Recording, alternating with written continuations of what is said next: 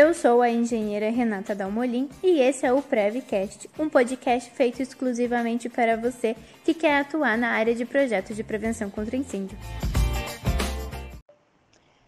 No Prevcast de hoje a gente vai conversar sobre o sistema de pós-venda, né? Como que a gente faz o pós-venda com o cliente. Como é que funciona aqui no escritório? Fui lá, aprovei o projeto, montei o caderno de projetos, entreguei para o meu cliente. O que, que eu explico para ele? O que, que ele precisa fazer na edificação e qual o prazo que ele tem para fazer e a importância de fazer o quanto antes. E aí eu deixo ele livre para me retornar a ligação quando ele quiser instalar tudo aquilo. Quando o cliente me liga avisando que está querendo começar a instalação, eu vou atrás de três orçamentos da minha cidade para fazer as instalações naquele local apresenta para o cliente e após ele escolher a empresa, a gente marca com a empresa e começa a instalação. Tem prazo para isso acontecer, gente? Eu falo para o cliente, ah, você tem 30 dias para fazer isso? Não. Eu deixo ele ciente o tempo de validade que tem o projeto, o risco que tem das normas se atualizarem, né? E a gente tem que entrar dentro da nova norma.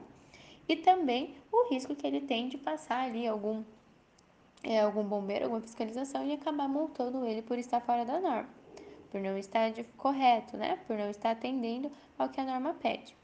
Então, é, não existe sim um prazo determinado. Ah, ele tem 30 dias úteis, 15 dias úteis. Não. Eu deixo ele avisado que o quanto antes melhor. Após o momento que eu ajudo ali o cliente na instalação da edificação, na instalação dos sistemas, que eu acompanho tudo, nós passamos para a parte de chamar a vistoria.